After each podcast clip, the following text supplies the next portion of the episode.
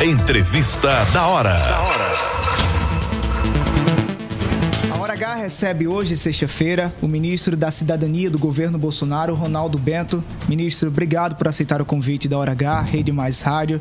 O senhor fala para toda a Paraíba através de 26 emissoras de rádio e TV. Boa noite para o senhor. Boa noite, Alisson. Boa noite, Soni. Boa noite a todos que nos ouvem aqui na nossa Paraíba. Visitando o estado nesta sexta-feira, ministro visitando, chegando aqui, participando de alguns eventos no estado, junto com a Polícia Federal, também prestando alguns esclarecimentos com relação ao benefício Auxílio Brasil. Né? Aproveitando bem a estada aqui para estar próximo à população de João Pessoa da Paraíba, apresentando as ações desde que é o braço social e esportivo do governo federal, Ministério da Cidadania. Ministro, o senhor está à frente de uma pasta que, desde que teve início a pandemia de Covid-19, ficou muito em evidência, que é o Ministério da Cidadania, justamente por questões de vulnerabilidade que a população precisou, infelizmente, é, ter que sobreviver. Nós tivemos uma pandemia que houve questões de saúde, mas também principalmente questões econômicas que até hoje seguem afetando muito o dia a dia do cidadão brasileiro. Você está falando aqui no Nordeste, Paraíba, sertão sertão da Paraíba está nos escutando agora, e muitas pessoas foram agraciadas com o Auxílio Brasil. Inicialmente foi o auxílio emergencial transformaram depois em Auxílio Brasil. O que é que o governo federal quis ao apresentar essa proposta ao cidadão brasileiro? Bem lembrado, Alisson. Importante esclarecer a população. Naquele momento né, de pandemia, né, onde vários é, governantes optaram pelo lockdown de maneira discriminada, fazendo com que a boa parte da população ficasse impedida de ganhar o seu próprio sustento. O governo federal agiu de maneira imediata, com o apoio do Congresso Nacional, fez o auxílio emergencial, que beneficiou mais de 68 milhões de famílias brasileiras. O maior programa social da história do mundo, um investimento de maior né, que 354 bilhões de reais. Né, nunca houve né, um investimento tão forte em um programa de transferência de renda que evitou que o Brasil né, saísse da pandemia debilitado com uma, um problema na área econômica, como também um problema mais grave na área social.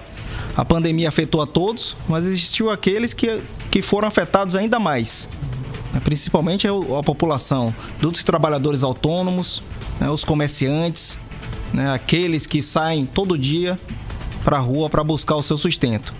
E atento a isso, o presidente Bolsonaro determinou e de imediato a gente fez esse, essa ação do auxílio emergencial, que foi considerado o programa de maior eficácia no mundo de transferência de renda. Saindo dele, no final de 2021, apresentamos um novo conceito de um programa permanente de transferência de renda. Este o Auxílio Brasil. Então, o Auxílio Brasil chegou final de 2021, né, já trazendo um patamar mínimo quase 10 vezes maior que o programa anterior e, para além disso, apresentando uma mudança de conceito. Trouxemos uma assistência social que é focada na autonomia das famílias. Porque, por exemplo, o Alisson, Sony e a todos que nos ouvem, Dona Maria estava em casa, né? trabalhadora autônoma, por vezes doceira, costureira, queria começar a trabalhar, queria constituir a sua microempresa individual. Hoje, no Auxílio Brasil, é possível. Então, pode constituir a sua empresa individual, inclusive consegue se abrir uma empresa individual hoje em menos de 24 horas no nosso país, e mesmo assim não perde o benefício. Porque as histórias que nós ouvíamos era sempre assim: não, não, não assine minha carteira não, senão eu perco uhum. bolsa. Vou trocar o certo pelo duvidoso. E a gente chega para quebrar esse paradigma e entregar uma condição de vida melhor para a população brasileira. Você fala desse auxílio que inicialmente é, levantou-se muito a bandeira do valor que ia ser pago. Se iria ser 200 reais, depois que cresceu para 400 reais, agora foi instituído que até 600 reais, até que chegue dezembro. No plano no orçamento previsto para 2022 reduz também para 400 reais. Há algumas promessas de campanha para que aumente para 600 reais. O senhor acha que esse é um valor viável para uma família se sustentar no meio da crise que se enfrenta o país? Vamos contextualizar. A Paraíba hoje, 43% da população é beneficiária direto do Auxílio Brasil. Nós chegamos já zerando a fila. Não existe nenhuma família que esteja regularmente inscrita no cadastro único sem receber o Auxílio Brasil. Então já chegamos zerando a fila histórica. Esse ano, em todo o Brasil, incluímos mais de 7 milhões e meio de novas famílias no benefício. E dinheiro para isso houve. Quando no final do ano passado trouxemos o conceito do Auxílio Brasil, né, um programa que integra várias, várias políticas sociais, que a gente vai falar daqui a pouco, com um patamar mínimo de 400 reais, também não estava previsto na lua de 2021. E com muita seriedade, responsabilidade econômica e fiscal, nós conseguimos entregar um valor mínimo de 400 reais, que é quase 10 vezes mais do que se pagava no mínimo do Bolsa Família, que tinha família recebendo 45, 49 reais. Então chegamos, propusemos algo novo de maneira conceitual e, além disso, trouxemos um valor que supera, inclusive, aquilo que é discriminado como renda básica, que é de 303 reais hoje.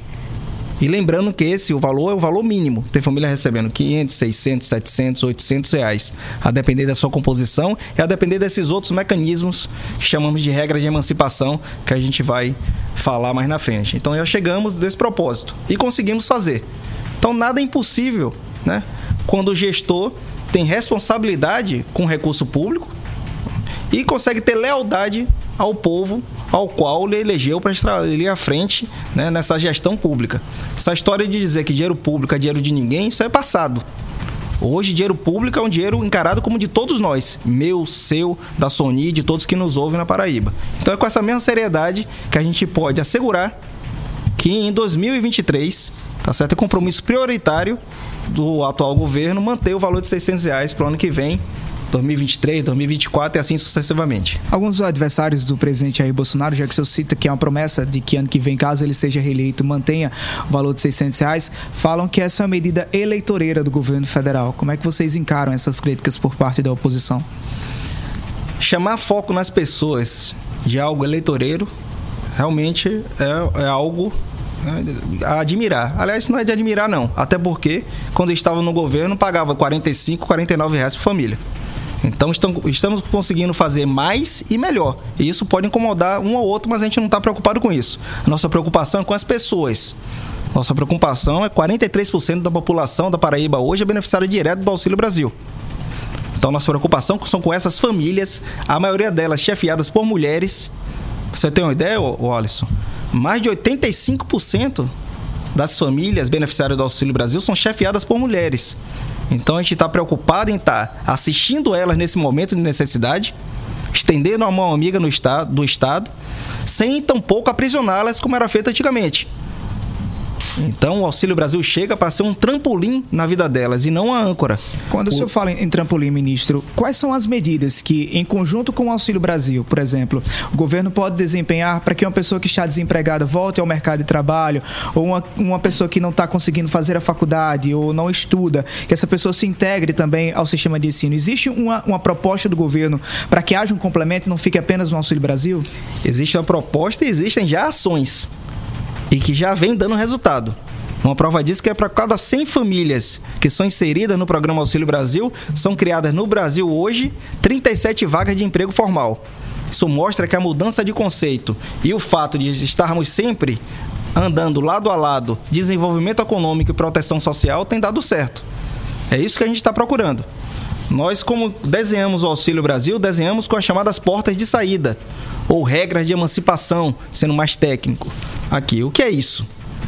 Essa mulher, né, Dona Maria e Dona Sônia, que nos ouve, trabalha como doceira, né, trabalha como diarista, né, quer formalizar o seu vínculo empregatício, no Auxílio Brasil tem a garantia de permanência no benefício.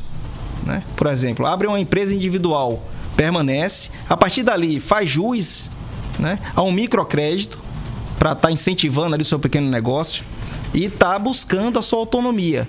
Autonomia né, que vai gerar melhoria da qualidade de vida para ela e para sua família. É isso que a gente oportuniza.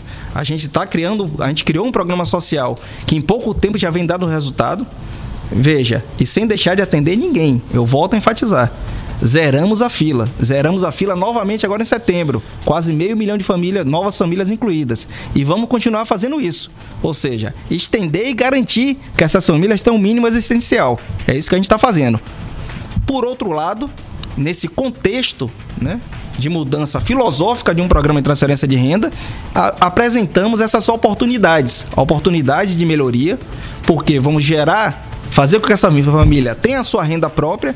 E renda própria, olha, isso é sinal de liberdade. É isso que a gente quer para o povo brasileiro. Quando eu falo para você, 43% da população da Paraíba é beneficiário direto do Auxílio Brasil. No Nordeste, o número tem estado que chega a 50% da população. Eu falo isso para fim de constatação. Mas a gente não pode se acomodar.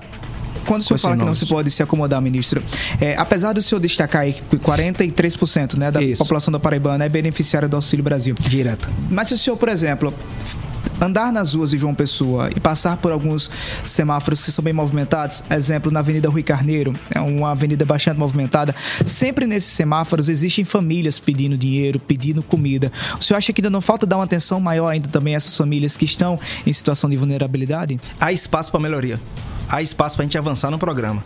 E para isso que continuamos zerando a fila.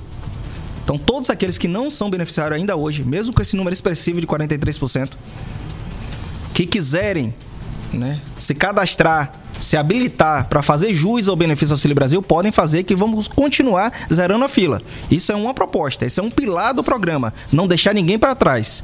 E isso está sendo feito. Por outro lado, é a mudança conceitual.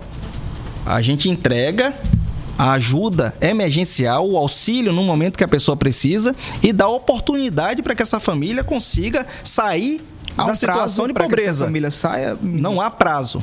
O que a gente apresenta é uma série de, de plataformas, uma série de programas sociais acoplados, como auxílio inclusão produtiva rural, por exemplo. Quem mora na Paraíba, numa reunião que tem a propensão para estar tá realizando a sua atividade rural, ela pode se inscrever no programa e vai receber 200 reais a mais no valor do benefício. Para que isso, Alisson? Para que isso? A todos que nos ouvem. Para já estar tá comprando ali os seus implementos, suas sementes e a partir dali né, conseguir iniciar a sua pequena produção rural e a partir da, dali está tendo uma renda própria. Então nós temos aqui com, com o Auxílio Brasil é justamente um programa como nunca foi feito no país, uma mudança conceitual. Temos inclusive o retorno garantido né? como você falou, no prazo de emancipação, conseguiu superar a situação de pobreza, parabéns. Sai do programa Auxílio Brasil, vai viver a sua nova fase de vida. Se amanhã ou depois, por qualquer razão, o Alisson, essa família tiver a sua renda né, comprometida e volte para a linha da pobreza ou da pobreza extrema, o retorno ao benefício do Auxílio Brasil é garantido e automático, sem fila.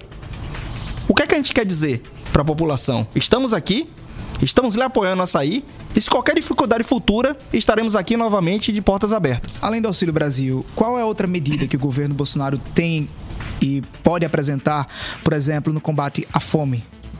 O Auxílio Brasil hoje é o principal instrumento de combate à fome no país, a partir do momento que nós não temos nenhuma família extremamente pobre sem receber o benefício. Essa é a primeira medida. Você tem certeza que é nenhuma é... família ficou sem receber? É, eu, enquanto ministro de Estado, se eu abrir a boca aqui para falar com você, eu tenho certeza absoluta do que eu estou falando. Temos 17 milhões e meio de famílias hoje regularmente cadastradas no cadastro único, que é esse enorme banco de dados que está sob responsabilidade do Ministério da Cidadania. Esse banco de dados hoje nós temos 37 milhões de famílias cadastradas. Por quê? O cadastro único ele é um banco de dados que é a porta de entrada de todos os benefícios sociais do programa do, do governo federal, né? Como tarifa social de energia elétrica, como auxílio gás, como Alimenta Brasil, Casa Verde Amarela, até a questão da isenção do FIES, precisa que as famílias estejam cadastradas no cadastro único. Então, a busca ativa, principalmente na época né, da pandemia, onde nós localizamos vários que eram considerados invisíveis, hoje faz a gente ter uma política pública alicerçada em evidência. A evidência em cima do cadastramento, a atualização do cadastro, feito por esse sistema que chama Sistema Único da Assistência Social do nosso país, o SUAS, que tem participação da União e a participação direta de todos os municípios porque é um sistema que é tripartite e ele funciona com divisão de atribuições. Então hoje temos é, evidências, temos dados né, que produzem conhecimentos que faz com que a gente tenha uma leitura fidedigna do, do cenário do Brasil hoje. Para você ter uma ideia, todos os municípios têm um centro de assistência social, uhum. tem um educador social, tem a nossa equipe do SUAS que faz esse cadastramento e acompanhamento dessas famílias como o programa Criança Feliz e outras, e outras iniciativas que nós temos. Então hoje temos, nós conseguimos, enquanto governo, enquanto Estado, né, ter o retrato dessa situação. E todas as famílias voltando ao, ao primeiro tópico, todas as famílias regularmente cadastradas né, por autodeclaração né, que estão na faixa da, da extrema pobreza, ou seja, recebe 105 reais per capita mês, até 105 reais per capita mês, todas elas regularmente cadastradas, que o número supera os 17 milhões e meio de famílias, estão hoje recebendo Auxílio Brasil. Saímos de 12, 13 milhões de famílias para hoje, chegando próximo a 21 milhões de famílias brasileiras recebendo. Para deixar mais claro para a população de, da Paraíba, um a cada quatro brasileiros hoje é beneficiário direto do Auxílio Brasil. Então é esse o governo que entrega, né, que mudamos conceitualmente, não estamos aprisionando um modelo comunista de programa social. O que é um modelo comunista? É um modelo que não deixa a pessoa sair. Quer que a pessoa viva, viva a, às custas do Estado e não deixa com que essa família ganhe a sua emancipação, ganhe a sua autonomia, sob o medo de perder um programa de transferência de renda. Esse medo o Auxílio Brasil tirou. A partir do momento que eu comecei aqui com você, a gente trouxe o Instituto do Retorno Garantido, onde a família, conseguindo a sua melhoria da qualidade de vida e conseguindo sair, ou seja, superando a situação de pobreza, amanhã ou depois ela pode voltar ao benefício caso precise de maneira automática e sem fila. Ô ministro, é, essas ações que o senhor elenca aí do governo federal também são feitas em intercâmbio, em conjunto com estados e municípios? Durante a pandemia do Covid-19 houve um enfrentamento muito forte entre as gestões estaduais e o governo federal. Mas dessas ações específicas, o senhor tem dialogado com prefeitos, com governadores e com secretários municipais e estaduais para poder aumentar e ampliar ainda mais? O Sistema Único de Assistência Social, olha, essa é boa pergunta. Vamos lá na, na pandemia, né? Durante a pandemia, o governo federal, né? Em nenhum momento discutou, descuidou de qualquer uma das áreas que era sua atribuição. Apesar de, por vezes, discordar de algumas políticas que foram aplicadas no Brasil afora. Por exemplo, algemar uma senhora que estava passeando em branco de praça. Algemar surfista que estava na praia. Né? Skatista que estava na rua. Ou alguém que estava fazendo atividade física. O presidente Bolsonaro nunca concordou. Isso hoje nós temos evidência que não era para ter sido feito. Fechamento indiscriminado de escolas. Voltei agora de uma viagem internacional na França, não se fechou a escola. Né? Então, apesar dessa divergência na forma como trata a pandemia, porque acreditávamos e continuam acreditando, e, a, e a, as evidências hoje estão provando né, que o lockdown indiscriminado foi mais maléfico de que beneficiou a população. O governo federal não deixou de entregar aquilo que a população precisava nos estados e municípios. 600 milhões de doses de vacinas compradas, Fizemos um plano de recuperação econômica praticamente para todos os setores, inclusive de eventos. A Paraíba né, tem vários é, empreendedores nesse ramo. Então criamos o PES, né, que é o Programa de Recuperação de Eventos, sancionado pelo presidente Bolsonaro. Abaixamos impostos. Hoje não tem um real de imposto federal no litro do óleo diesel. Brigamos para que os estados abaixassem. Inclusive, a maioria, alguns deles, inclusive a maioria do Nordeste, foi contra a redução de imposto né, sobre o combustível da gasolina. Né, inclusive ingressando com ação judicial para tentar reverter essa redução. Então veja, se a gente for analisar fatos e não narrativas, o governo federal atuou e tem atuado preferencialmente para a população brasileira. É isso que a gente Inclusive, apresenta. Na área social, em conjunto. Na área social foi o governo que mais investiu em proteção social da, da história do país. O investimento da proteção social de 2019 para cá supera os 200 bilhões de reais. Nunca houve investimento tão grande na área de, de proteção Porque social do nosso país. tantas críticas, então, é, ministro? As críticas são acessadas sempre em narrativas, nunca em evidência, nunca em fato concreto. Se a gente vai para fato concreto, a gente vê que o Brasil herdou, em 2019, né, 5,1% da população na linha da extrema pobreza e vai entregar final de 2022 esse número abaixo de 4%, enquanto no mundo a pobreza cresce pela primeira vez na história, o Brasil vai na contramão, a pobreza diminuindo. Isso falando da área social. Quanto é que a gente imaginava, Wallace e Sony, viver num país que, tinha, que tem uma inflação menor que nos Estados Unidos? Nossa geração, né? nenhuma outra geração. Prova que a gente tem que ter responsabilidade, e como vem tendo, econômica, critério técnico, mas sendo leal ao povo. né? não permitindo é, malversação de verba pública, colocando servidores técnicos né, dentro dos quadros do Ministério, como a gente vê em todos os ministérios sendo hoje geridos e tendo no seu corpo de secretários e diretores, muitas vezes servidores, eu sou servidor de carreira, muito tempo especializado na área de administração pública, vim ali, né? Nunca esperei ser ministro de Estado. Quando a gente chega, a gente chega com a bagagem de quem conhece a máquina. Conhece a máquina e sabe das disfunções da burocracia que precisa ser consertada. E isso a gente está trabalhando diuturnamente para entregar. Esses são os fatos. A partir daí, a melhora na qualidade de vida todos estão sentindo, principalmente a população mais pobre do nosso país. Ministro, além da cidadania, além das questões sociais, o senhor também atua em, com foco no esporte. Quais são as ações do governo Bolsonaro que o senhor acha que, que nesses três anos conseguiu elencar e desenvolver sobre o esporte? Aí, olha, eu vou ter que voltar em outro programa aqui só para falar da melhoria do esporte, que é uma outra entrega extraordinária. Começamos sobre a infraestrutura esportiva, né? De 2019 para cá, superamos os 3 bilhões e 800 milhões de reais em obras entregues de infraestrutura esportiva no nosso país. Obras paradas há 8, 10, 12 anos. Pegamos, fizemos que nem foi feito no Ministério da Estrutura lá com o Tarcísio. Né? Terminou as estradas aí que estavam incompletas, né? Muitas Falta vezes... nessa aqui, Só pra... Vamos resolver. cinco anos tá Vamos aqui resolver. e não consegue ser Vamos pegar isso daí para resolver. É federal? É federal. Vamos lá para resolver. Federal. Eu vou pegar essa história de pegar e recuperar aquilo que era feito, né? Que por vezes é criticado, porque não, não, não tá ali para inaugurar, para cortar a fita, né? De, de uma obra nova. A gente priorizou o respeito ao dinheiro público. Pegar aquilo que estava inacabado, verdadeiro monumentos ao descaso, o Alisson que eu tinha lá, inclusive no esporte, e começamos a entregar. Isso nos dá um número de mais de 4.400 obras entregues de 2019 para cá. E tem muito mais. Além dessas obras de pedra e cal, como falamos aqui no nosso Nordeste, nós temos a parte de incentivo e, fomento à atividade senhor, física. O governo está junto ao, ao, esportista, ao jogador, ao treinador, está dando apoio? E aí agora vai, a gente vai, bem perguntado, da parte que, que dá uso a essa infraestrutura esportiva. Nós trouxemos os Jogos Escolares Brasileiros, Alisson, que, estavam, que estava fora do cenário nacional sem realizar, sabe há quantos anos? 17 anos. 17 anos que nossos jovens, 12 a 14 anos, não tinham competição nacional. Competição essa que a maioria do, dos, da minha idade, né, da faixa dos 40 anos, chegou a participar. E no ano passado, recuperamos isso e trouxemos de volta os Jogos Escolares Brasileiros. Esse ano teremos a segunda edição. Olha o quanto isso é importante. Semana retrasada, assinei a portaria restabelecendo o Sistema Brasileiro de Jogos Escolares.